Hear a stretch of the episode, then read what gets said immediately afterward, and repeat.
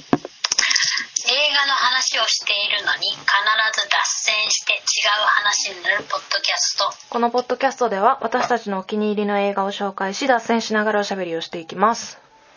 はいリモートで録音しておりますので、えー、途切れたりなんだりかんだりラジバンだりすることがございますがどうぞよろしくお願いいたします。はーいお願いしますほい。潜入者ですね。え韓国？ブブブ。嘘。ブブ違います。入社なんか聞いたことあんな。いや似たような名前なんですよ。だからこれは言いたい。大台ダサダサパティだということ。を こちらはですね、えー2016年アメリカの犯罪映画になっております。うーん。監督はブラッド・ファーマさんファーマンさん。なんか今日口が回ってないですね。久しぶりに喋ったからだと思います。はい。いいこちらのブラッド・ファーマンさんはウィキペディアによるとあーリンカーン弁護士っていうマシュー・マコノヒーのスリラー映画やってますね。これなんか気になっててまだ見てないですうねーん。で2016年のブライアン・クランストン主演の「潜入者」これが今日はジャンマイチョイスですけどこれを監督したという、まあ、そんなにあんまり有名なのいっぱいあるみたいな人ではなさそうですね。うわすごい。外すごい。どうした？え？なんか事件。落とした。いや違う違う違う違う。サイレンの音がすごかった。呼びに来たんだね。呼びに来た。チャンクメはうね、ん。事件だよってえーっと現代が「The Infiltrator 」読み方合ってるかわかんない片言が過ぎるインフィルトレーターみたいな感じですね。まあ、潜入者ってことなのかなこれ。ちょっと待って。英語わからないんで、Google 先生に聞いてみます。はい、インフィティレーター。染み込む、浸透する。あ、スパイとかそういう潜入する。まあ潜入者って意味だようんだからまあ、直訳したんだね。うんうん、なんかもうちょっとなかったのかなと思いあます。潜入者って感じじゃなかったんだいや、潜入者ですよ。あの、覆面捜査官っていうか、あー潜入捜査官の話なんですよ。うーんまあ、だから潜入者なんですけど、うんやっぱ英語でリインフィルトレーターっていうのと、日本語で潜入者っていうのとはちょっとなんか違ってきますよね。うん確かにねうん、なんか、なんとか者っていうのちょっと多すぎるよね。ね。確かに確かになんか他の映画と混同しちゃうっていうか。うんはい。えーで、主演はブライアン・クランストンさん、ちゃんまい激推しのあのブレイキングバットというドラマののが主演です。なんかその辺のさでドラマ ドラマに支配されてるよねちゃんまいはあのブレイキングバットとピーキーブラインダーズと あの辺に。だからマフィマフィアか麻薬か、あのっていう。うん。もうその辺にやられてるんですよ、やられてるね。一回ね一回ハマるとちょっとうん。沼なんですよ、あそっからねなんか派生してね。うん。そう映画もドラマもめちゃくちゃあるからね、うん。しかも大体さ似たような人がさ主演しててさ、うん。見たくなっちゃうんだよ。なるほどね。うんこれはもうあの策略。はい、えー本作はアメリカ税関の潜入捜査官ロバート・メイザーの回顧録「The Infiltrator」を原作としていると。です。です。であらすじは1980年代南米コロンビアの麻薬王パブロ・エスコバル。これはもうスーパーミラクル有名な麻薬王ですね、うんうん。もう知らない人はいないみたいな、うんうん。パブロ・エスコバルさん。あの有名なので言ったらうんたくさん映画化とかドラマ化されてますよね。ちょっとパッと出て。こない薄い情報。死ぬほど見てるんですけど。ちょっと出てきません。パブロ・エスコバル率いる世界最大の麻薬カルテル。メメジメジえメデジンカルテルによりに密輸されるトン単位の麻薬が大きな問題となりレーガン大統領はドラッラグ戦争のに乗り出していたと。それを要はあのやめたいからねアメリカはね、で1985年あ我々のボーンイヤーじゃないですか、ね。関税局職員関税局なんだね。しかもこの人。ちょっとこうやって調べて初めて分かったんですけど。関税局職員ロバート・だったんだねって。あこれあの実話を元にしてうますね、はい、ロバート・メイザーはメデジンカルテルの麻薬ルートであるフロリダ州南部のタンパで潜入捜査による麻薬取締りに当たっていたと。で、えーっと、同僚のアブ、アブレブの情報から麻薬ルートではなく資金ルートから組織をたどるアイデアを思いつき、ボブ・ムセラという変名、変名、偽名かな？で、富豪を装い、資金洗浄を持ちかけて、金融ブローカーからメデジンカルテルのロバート・アルカイナまでたどり着く。みたいな。なんかちょっと長いんですけど。まあ、とりあえず、あの、難しいことペロペロ言ってましたけど、ペロペロいや大丈夫だよわかるよ麻薬カルテルうん。に、を一掃したいから、うん。あの、潜入捜査官の人が、うん。潜入するんだけど潜入の仕方がまず、うんうん。うんあのただただ潜入するだけじゃなくって、うん。あのスーパーミラクル富豪を装って、うん。あのお金めっちゃあるから資金洗浄してくれないみたいに、うんうんうん。あの組織に持ちかけるっていう。それで組織に気に入られてあのどんどん上の人まであの到達して最終的にはどうなるかみたいな話なんですけど、まあこれ歴史的にあの本になってるから、うん。もうあのネタバレもクソもないんですけど、うん。あの最終的にねあの一掃するの。もう気持ちいいぐらい。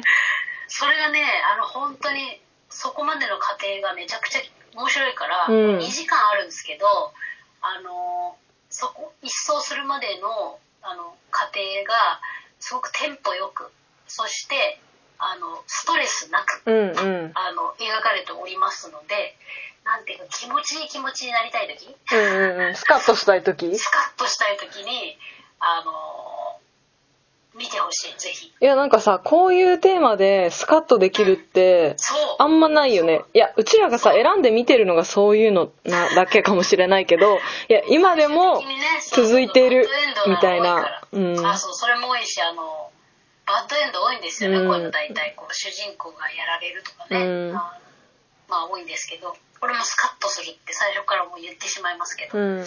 なぜなら本になってるから、うんうん。でこれあの出演者がブライアン・クランストンが主演でダイアン・クルーガーとかね結構すごいあの、まあ、こういう映画にはあの常連のジョン・レグイザモさんとかね、うんうん。ちゃんまいはすごい好きなんですけどあの結構やっぱあのいいメンバーが出てますんで、えーぜひご覧くださいましっていう話でした。はい。早っ。あ早っ。もうちょっと じゃあなんか別の話しよっか。うんそうだな。あてか最近あれ見てるんだけどさあのあのまた始まったさうん。クレイジー。ジャーニーあちょうどね ゴンゴンザレスが麻薬カルテルとかその麻薬密輸ルートとかを見に行く回をねちょっと前までやってた。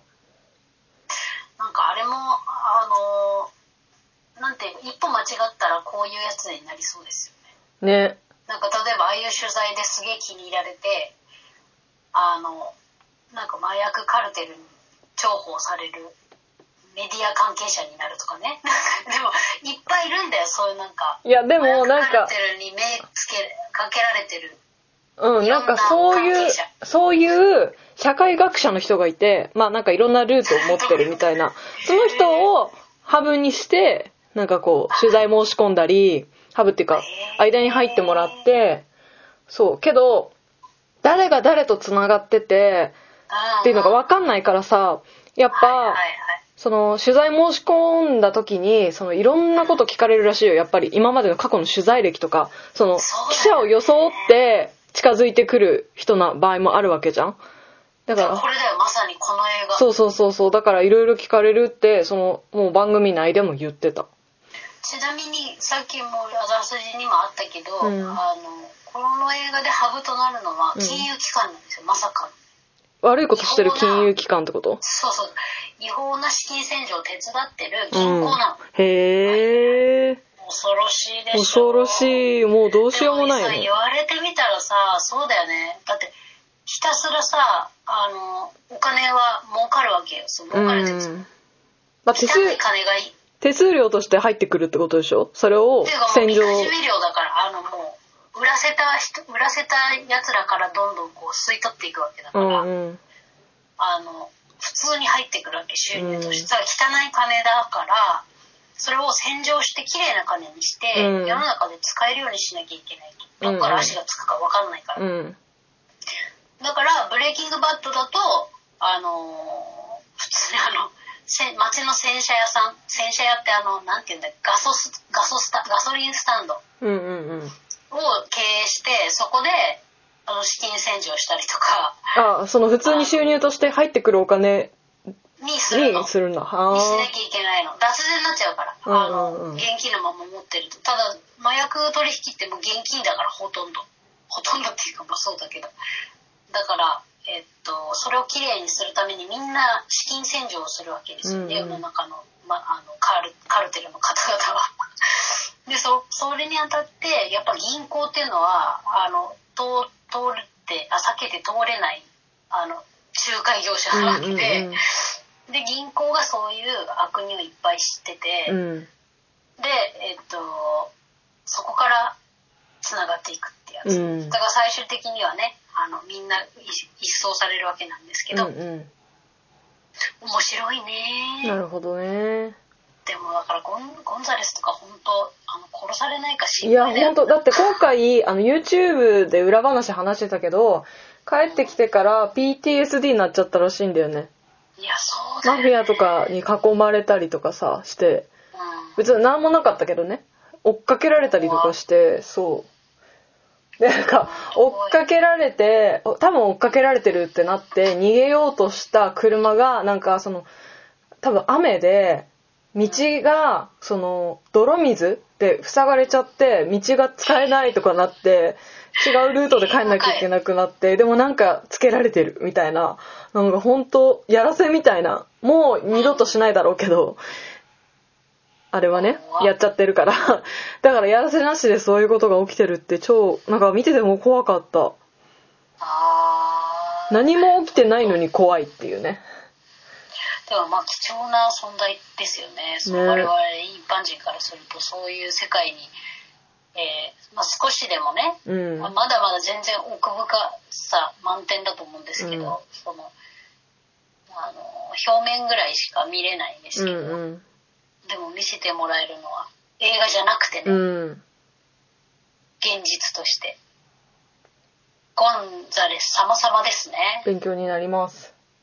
でも丸山ゴンザレスの YouTube マジ面白いよね面白い。結構、ゲストがやばいよね結構結構、なんか、え、これ、大丈夫かなっていうことも言うよね。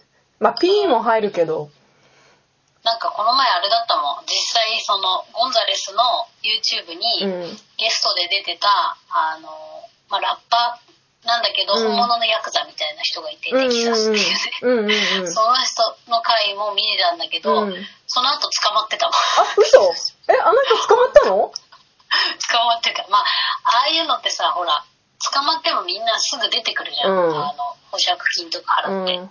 だからもうで全然出てると思うけど、あの後捕まっててマジでウケると思ってい本当になんかそれでさななんか例えばさそのインタビューした人がその後捕まったりなんだりしてもさ「いやー捕まりましたね」みたいな雑談してるよね。なんか低いトーンで。いやそりゃそうだよね。だってさ、ああいうスレスレのスレスレのっていうかもう行っちゃってる人もさあの呼びたいみたいな。うん。つい日常茶飯事なんだろうなうん。面白いと思って、はい。さすがですよね本当。さすがでしたはい、皆さんもあのぜひゴンザレスさんの YouTube そっち。あの怖いもの見たさみたいなね。なんかうんノンフィクション見てるみたいな感じね、うん。であの見てみたらいかがでしょうか？